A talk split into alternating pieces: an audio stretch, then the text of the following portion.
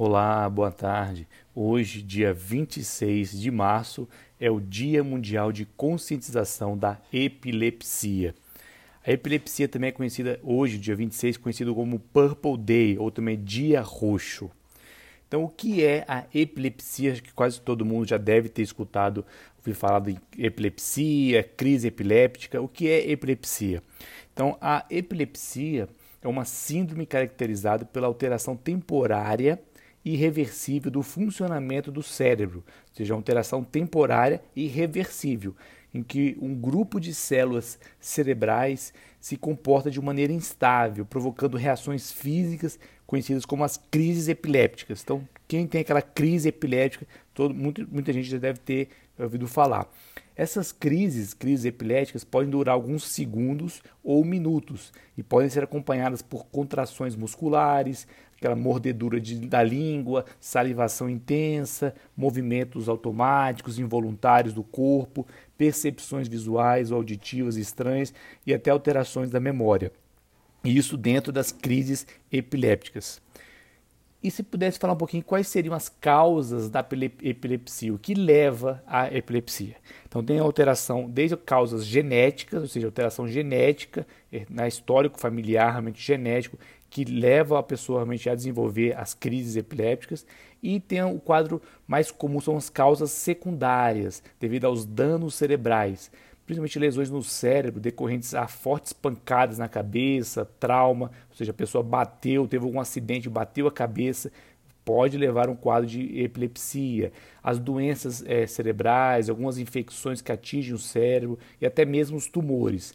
Essas causas secundárias são as mais frequentes é, causas da epilepsia. É, se a gente pudesse falar um pouquinho daquela pessoa que está no momento de crise de epilepsia. Como a gente pode ajudar uma pessoa que às vezes na rua, se a gente está num lugar na, na, rua e a gente vê aquela pessoa em franca crise epiléptica. Como que a gente pode ajudar uma pessoa com um quadro de crise epiléptica? Então, é aquela pessoa que fica tremendo, movimentando, em movimento, tem uma perda é, súbita ali e temporária da consciência. Então, algumas recomendações de como ajudar uma pessoa com crise epilética. Primeiro, tentar colocar algo macio sobre a cabeça dela ali para proteger, para evitar que ela bata a cabeça ali no chão. Outras recomendações, por exemplo, deita a pessoa, deite essa pessoa de lado para facilitar que ela não engasgue com a saliva e facilitar assim a respiração. A outra recomendação, não coloque nada na sua boca, acho que é, não é ruim, não pode, claro que ela está naquele momento sem consciência, então não colocar nada na boca. Outra recomendação, não tente segurar a língua da pessoa, ela não vai, não, a língua não vai enrolar não, a gente sabe que ela vai morder a língua, mas evite colocar a boca, na, a mão na boca do, da pessoa. Não dê nada para beber, nada para cheirar, não tente conter seus movimentos. O mais importante de recomendação seria ficar do lado daquela pessoa ali até passar essa crise de epilepsia algumas pessoas acordam, assim, saem da crise um pouco confusas. Então, o mais importante é ter calma e tranquilidade e ficar do lado daquela pessoa até a crise de epilepsia é, encerrar em relação como que é feito em relação à investigação, os exames, o tratamento. Então, geralmente é o neurologista, a especialidade médica, que vai fazer o diagnóstico da epilepsia. Existem alguns exames como eletroencefalograma, que vai conseguir avaliar ali alterações é, do cérebro, períodos da crise mesmo de epilepsia.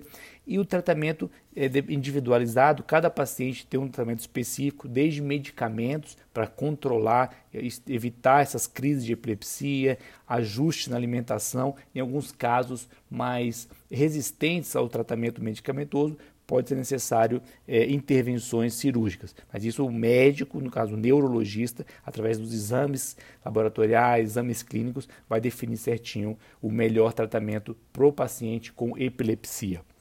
Esse foi o nosso bate-papo de hoje. Agradeço mais uma vez a atenção de vocês. Um bom final de semana e nos encontramos semana que vem. Um grande abraço.